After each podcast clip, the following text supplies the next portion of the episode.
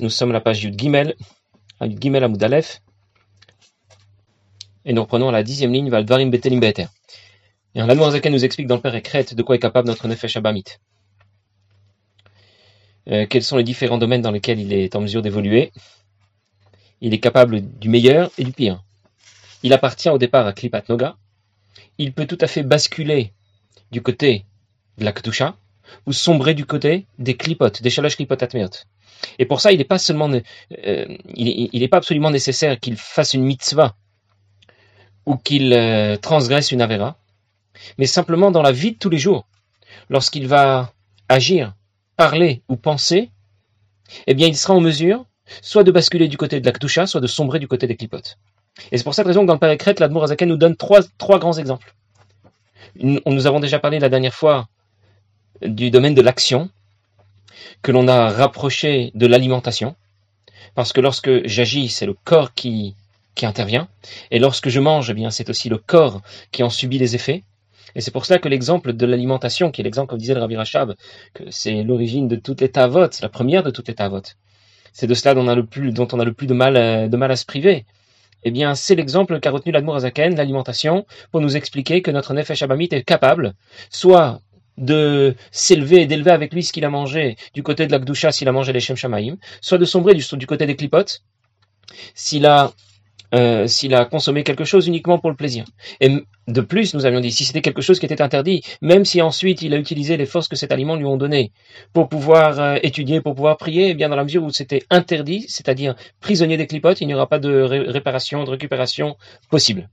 Maintenant, la Mordekan va passer au deuxième exemple, puisqu'on a l'exemple de l'action, de l'alimentation et du corps sont terminés. Nous allons maintenant parler de l'exemple de la parole. Morzaken va nous dire de la même manière que je peux manger et le fait de manger peut s'orienter soit du côté de l'akdoucha, soit du côté des clipotes, eh bien je suis aussi en mesure de parler et m'orienter, orienter mon effet shabami du côté de l'akdoucha et du côté des clipotes. Alors il dit, Valvarim betelim behetem. Lorsque quelqu'un va parler, bavarder, il dit des dvarim betelim, behetem, mais attention, pour lui c'est permis. Dans l'absolu, on peut envisager que quelqu'un dise des dvarim betelim beheter, mais on va voir qu'à notre époque, c'est tout simplement pas possible. Pourquoi dans l'absolu c'est possible? Il dit tout de suite, l'Admorazaken dit tout de suite que ganam amaretz, sheno yachol lilmod. Quelqu'un qui est complètement ignorant et qui ne sait absolument pas étudier. Alors évidemment, du fait qu'il soit complètement ignorant et qu'il ne sache pas du tout étudier, du coup, il n'a pas l'obligation d'étudier la Torah, puisqu'il n'en a tout simplement pas la possibilité.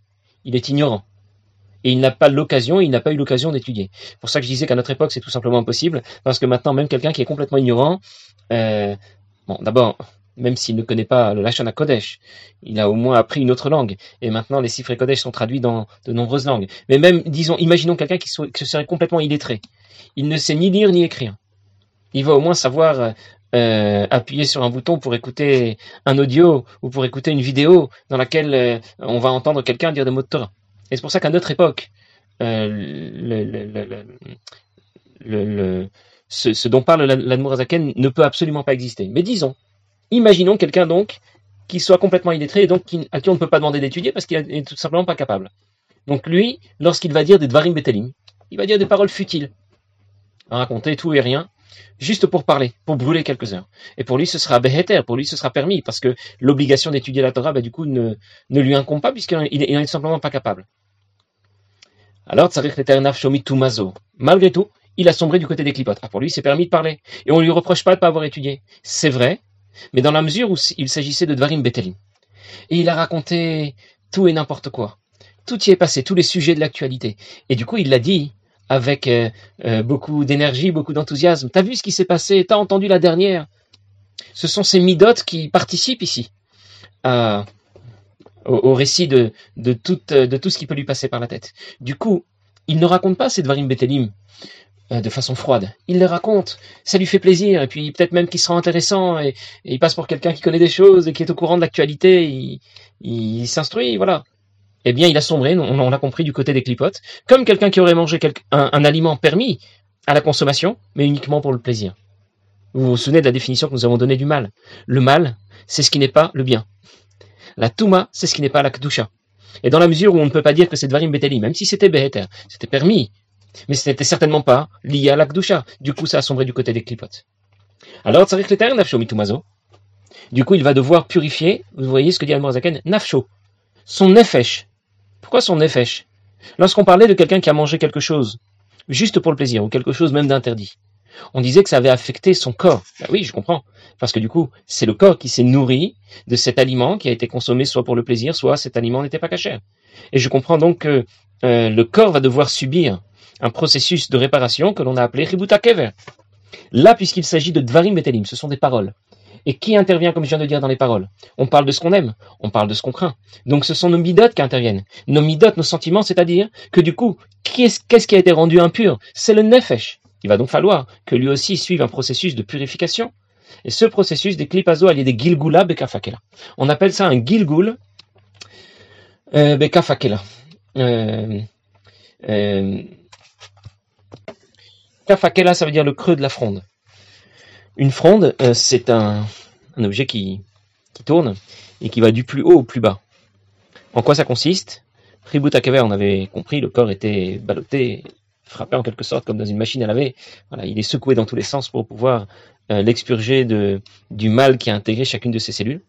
Cette fois pour le nefesh, kafakela, ça représente un supplice pour le nefesh qui va lui permettre d'être purifié. Et ce supplice consiste à projeter la neshama, c'est pour ça qu'on parle d'une fronde. On la projette d'une part au plus haut, là où elle aurait pu se retrouver si elle avait étudié la Torah, si elle avait prié convenablement, et ensuite on la projette au plus bas, là où elle s'est retrouvée finalement lorsqu'elle a dit d'Edvarim Betelim. Un peu comme si je prenais, j'invitais quelqu'un d'abord dans un dans le palais d'un roi avec euh, euh, des mets raffinés, ce genre de choses, et puis immédiatement ensuite je l'emmène dans un bidonville, euh, dans un dans un dans un endroit sale et, sale et dégoûtant. Le passage de l'un à l'autre est une souffrance terrible, surtout quand il se fait instantanément. Eh bien, c'est ce qu'on peut imaginer du supplice que va subir, que le Nefesh parce qu'effectivement, c'est ce qui s'est passé. Au lieu d'étudier la Torah, eh bien, il, euh, a passé son temps à dire des Dvarim Betelim, Voilà, tout cela est décrit, dans, dans le Zohar, Parashat Beshalach. Mais c'est l'idée que même lorsque je n'ai pas étudié la Torah parce que j'y ai autorisé. On imagine que pour quelqu'un, ça aurait pu être possible à une certaine époque. Et j'ai donc parlé juste comme ça, pour le kiff, pour parler, pour me rendre intéressant, pour refaire, voilà. Juste pour, euh, le kiff de parler, de raconter tout et n'importe quoi. Puisque ce n'était pas les Shem Shamaim, ça a donc rendu impur mon Nefesh. Et il faudra donc l'en débarrasser. Alors, je n'ai pas fait de Avera. Donc le tikkun, la réparation, est relativement simple. Il suffira de faire subir à mon Nefesh ce qu'on a appelé kafakela. Maintenant, si j'ai dit des paroles puisqu'on est toujours dans l'exemple de la parole. Des paroles qui cette fois étaient interdites. Aval et diburim asurim. Mais si les mots qui ont été dits étaient des mots interdits, quels mots? L'etsanut, la shonara. S'il s'agissait de se moquer de quelqu'un. Ou bien de dire du mal de quelqu'un. Kayotsebem, ou ce genre de choses. Là, on n'est plus en train de parler de quelqu'un qui dit des dvarim betelim avec l'autorisation. Avec autorisation. Cette fois, il dit des paroles qui sont interdites. Dans l'exemple d'alimentation, ça correspond à celui qui mangerait quelque chose d'interdit. Shen Et là, ça appartient complètement au shalosh klipotatmeot. C'est prisonnier des shalosh klipotatmeot.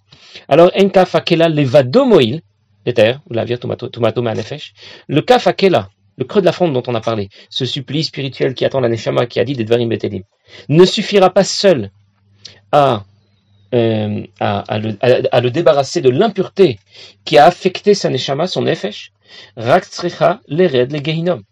Mais elle devra en plus se rendre au Geinom. Geinom, on traduit en général par l'enfer.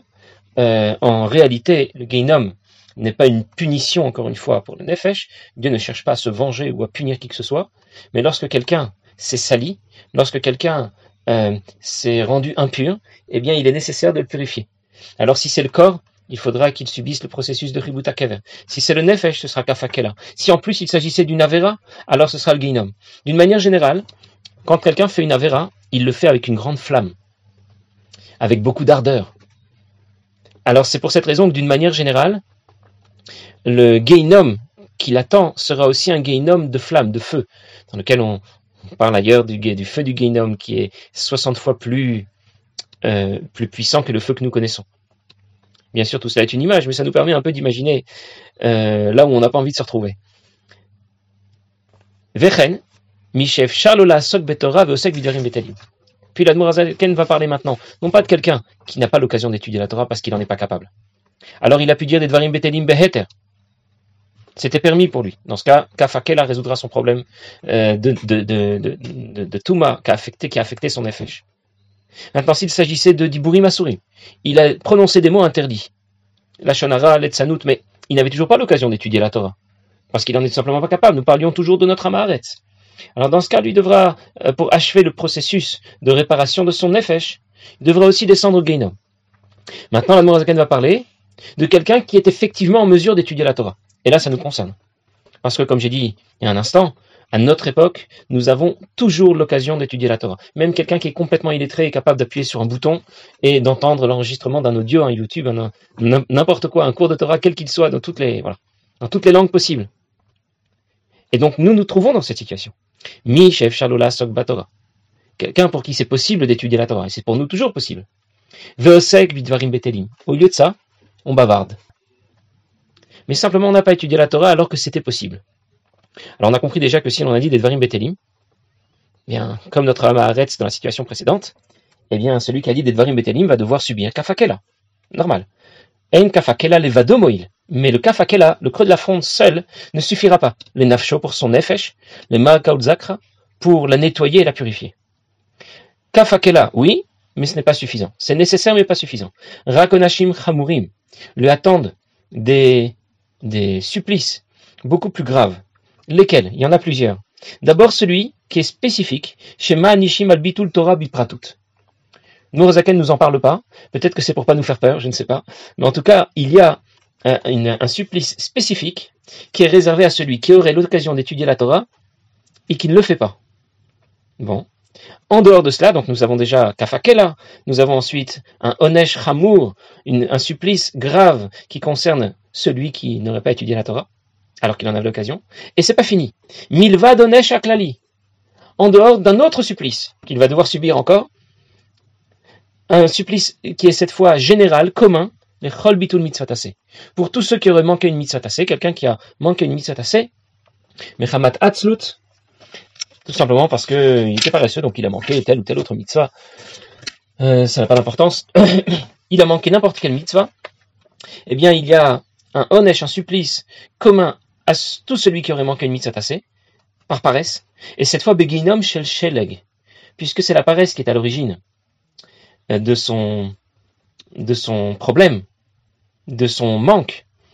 Eh bien, la paresse, c'est quoi? C'est quand on est plutôt froid, au contraire, pas quand on est chaud. Il a manqué d'accomplir la mitzvah, une mitzvah tassée, en l'occurrence la mitzvah d'étudier la Torah, par paresse, ça veut dire qu'il a montré de la froideur par rapport à cette mitzvah.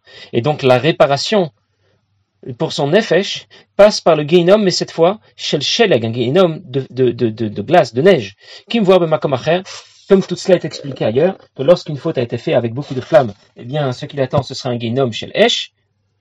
Et lorsque la faute a été faite avec froideur, avec paresse, du coup, il a manqué une mitzvah. Dans ce cas, euh, la, la, la, réparation viendra par le Geinom chez le Sheleg, qui est la, qui est le, supplice général qui attend tout celui qui aurait manqué une mitzvah. Encore une fois, lorsqu'on nous parle de tous ces supplices, c'est pas pour nous inquiéter, pour nous faire peur et nous faire paniquer, parce que on sait bien que c'est une des fautes qu'il est extrêmement difficile d'éviter, tout Torah. C'est partie des fautes euh, qui, je vais pas dire qu'elles sont inévitables, mais on a envie, nous, on a envie de dire que presque, elles sont presque inévitables. On a toujours un moment dans la journée où on aurait pu étudier la Torah et on l'a pas fait, même si j'ai étudié, pour vous dire, si quelqu'un a étudié 14 heures par jour, mais il aurait pu étudier 14 heures et une minute, eh bien, on va lui reprocher, on va lui dire, pourquoi à cette minute là, t'as pas étudié? Voilà jusqu'où va l'exigence de l'étude de la Torah. Pour cette raison, d'ailleurs, entre parenthèses, que lorsqu'on demande une bracha pour une fois shlema, alors on va plutôt citer le nom de la mère. Pourquoi pas le nom du Père? Pourtant, quand, on l'appelle à la Torah, on cite plutôt le nom du Père. Euh, on va dire euh, euh, Reuven ben Yaakov. On va pas dire le nom de sa mère, on va pas dire Reuven ben Léa. Parce que lorsque la, différence qu'il y a entre un homme et une femme, c'est qu'une femme n'a pas cette astreinte. Elles vont aussi étudier la Torah. Il y a une époque où d'ailleurs les femmes n'étudiaient pas trop la Torah. À notre époque, ça s'est beaucoup répandu, tout simplement parce que de toute façon elles apprennent. Si ce n'est pas la Torah, ça sera autre chose, et donc elles vont apprendre n'importe quoi. En plus, ça va les aider à, à, développer leur crainte de Dieu, à développer leur connaissance de la pratique des mitzvot. Et donc, euh, ce sera de toute façon une bonne chose, ce sera de toute façon souhaitable. Mais en même temps, elles n'ont pas l'astreinte que les hommes peuvent avoir d'étudier la Torah. Du coup, lorsque l'on va demander une bracha pour une refouach lema pour quelqu'un qui est malade, on va plutôt demander le nom de sa mère. Pourquoi? Parce que si on évoque le nom de son père, certainement son père, il n'a pas étudié la Torah à chaque moment de libre qu'il avait à chaque moment disponible qu'il avait, et on ne veut pas évoquer en citant le nom de son père le fait que son père n'a pas étudié la Torah avec euh, tout le temps qu'on lui avait donné et tout le temps qu'il avait de disponible. C'est dire jusqu'où ça va. Que même lorsqu'on va demander une bracha de refouach pour quelqu'un, de guérison complète pour quelqu'un, on va éviter de citer le nom de son père à cause de, de cette faute, à cause de ce problème de Bitul Torah. Maintenant, tous ces supplices dont nous parlons, ne viennent pas nous punir encore une fois parce qu'Hachem euh, voudrait se venger parce qu'on lui a pas obéi, ça n'a rien à voir avec ça. C'est que tout simplement, si nous avons mangé quelque chose de façon inadéquate, eh bien le corps en a été affecté, il, est, il a basculé du côté, du côté impur. Si nous avons parlé de quelque chose dont nous n'aurions pas dû parler, c'était permis, c'était interdit, c'était euh, à la place d'étudier la Torah. De toute façon, nous avons sombré là aussi du côté des clipotes, du côté du mal. Et dans ce cas, il va falloir purifier, réparer cette situation, soit pour le corps, soit pour le nefesh. Pourquoi le réparer? Parce que l'objectif ultime, c'est que le nefesh rejoigne d'abord le Gan Eden, puis ensuite, au moment de Triatametim, ce monde réintègre le corps physique, et dans ce cas, il faut que les deux soient à la hauteur. Il faut que le nefesh et le gouffre soient débarrassés de toute l'impureté dans laquelle on les a immergés tout au long de notre vie. Sinon, elles ne seront pas à jour. Hein, et le programme ne sera pas à jour pour pouvoir profiter pleinement de ce qui se passera au moment de Triatametim. Vous imaginez si quelqu'un, c'est l'exemple que je reprends euh, souvent, si quelqu'un euh, est invité à une conférence extraordinaire, le sujet le passionne, il va assister à la conférence, il y a juste un problème. C'est que le conférencier ne parle que le chinois. Ou je ne sais pas quel dialecte, un dialecte voilà, qui, est parfaitement, qui lui est parfaitement inconnu. Il n'y a pas de plus grand supplice pour lui que de savoir qu'il se dit ici des choses extrêmement intéressantes, et il ne peut pas en profiter. Il aurait bien voulu que quelqu'un lui traduise cela, qu'il ait un traducteur euh, instantané, un traducteur simultané, pour pouvoir profiter de cela. Il aurait bien voulu être à jour et pouvoir profiter de ce qui se passe. Eh bien, c'est pareil pour notre nefesh lorsqu'il intègre le Gan Eden, pour notre corps lorsqu'il reviendra au moment de Triatametim. Si on ne l'a pas d'abord débarrassé de la touma, de l'impureté dans laquelle le nefesh et le gouffre ont été immergés, soit lorsqu'ils ont mangé, soit lorsqu'ils ont parlé dans ce monde, eh bien, ils ne seront pas à jour, ils ne seront pas updatés pour pouvoir profiter pleinement de la situation qui prévaudra, soit dans le Gan Eden, soit lorsque ma chère viendra. Alors, juste pour récapituler, ça va nous aider en même temps à comprendre la suite du péricrète. On a le droit de manger On a le droit de parler Le Manzaken nous répond bien sûr, tu as le droit de manger. Il faut savoir qu'il y a un danger. Tu as un danger sur la route devant toi. La Zaken nous prévient. Tu peux manger les Shem Shamayim et tout se passe bien. Sache que si tu ne manges pas les Shem Shamayim, ou plus grave, si tu manges quelque chose qui est interdit, eh bien, tu vas affecter ton corps le faire plonger du côté des Shalosh Klipot Atmeot. Il y a un danger, et c'est un danger qui, est, qui te tente, parce que naturellement, quand tu manges quelque chose de bon, il y a un risque majeur que tu, euh, que tu te prennes au jeu et que ça te plaise et que tu finisses finalement par ne pas manger simplement pour te sustenter, mais vraiment pour le plaisir. Pareil lorsque l'on parle de lorsque l'on va évoquer le fait de parler. Alors on a le droit de parler, on n'a plus le droit de parler et de dire ce qu'on veut. non, tu as le droit de parler. Sache simplement où tu mets les pieds. Tu vas parler, tu as le droit c'est autorisé.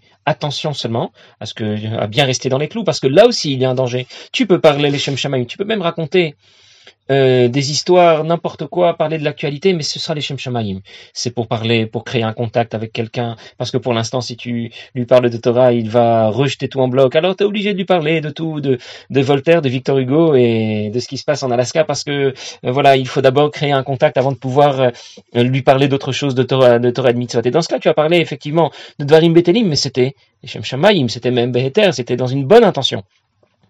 Alors qu'au contraire, tu peux aussi parler des mêmes choses et sombrer du, côté des Shirash Klipotat Meot. Soit parce que tout simplement, tu avais, très envie de parler de ça, ça te plaît, c'est un sujet qui te passionne, ou voire pire, tu aurais eu l'occasion d'étudier la Torah et tu ne l'as pas fait à la place, tu étais en train de bavarder. Alors, un peu plus tard, dans Gereta Kodesh, Zaken va insister sur ce point et dire que c'est encore plus grave lorsque tout cela se passe à la synagogue. Voire entre les tfilotes, voire même pendant les tfilotes. Alors là, c'est une catastrophe parce qu'on est en présence du roi. Et c'est comme si on était en train de lui dire, écoute, euh, excuse-nous, mais on a autre chose à faire là, on a des choses importantes euh, dont on doit parler et donc on peut pas s'occuper là de ce que tu es en train de nous dire. Donc vous comprenez que, au final, tu as le droit de manger, mais sache qu'il y a un danger devant toi. Tu as le droit de parler, sache qu'il y a un danger encore plus grand devant toi parce qu'on a vite fait de se prendre au jeu quand on, parle. Le danger est encore plus important lorsque tu vas parler de tout et de n'importe quoi que lorsque tu vas manger. Parce qu'au bout d'un moment, tu manges, tu manges, et puis voilà, au bout, d'un moment, ça finit, tu finis par être, par être gavé et ça s'arrête. Par contre, parler, on est capable de parler. On peut parler, bavarder, griller, griller des heures comme ça, dire tout et n'importe quoi, et on a vite fait de se plaire à ce jeu. Le danger est donc encore plus grand lorsque je parle que lorsque je mange. Et la Zaken va nous dire, ce sera l'objet du prochain chiot, que lorsque j'apprends les chormot j'apprends les mathématiques, la médecine, l'astronomie, ce que vous voulez, eh bien le danger sera encore plus grand. Parce que du coup, là c'est vraiment intéressant, encore plus intéressant. Et je risque, cette fois, encore plus de ne pas le faire les Shem mais vraiment parce que ça me plaît. J'aurai alors sombré du côté des Shalosh Klipotat et cette fois, ça n'aura pas affecté que le corps ou le cœur, mais ça aura affecté mon cerveau. C'est de ça dont nous allons parler la, la prochaine fois, mais nous nous arrêtons là pour aujourd'hui. Passez une bonne journée.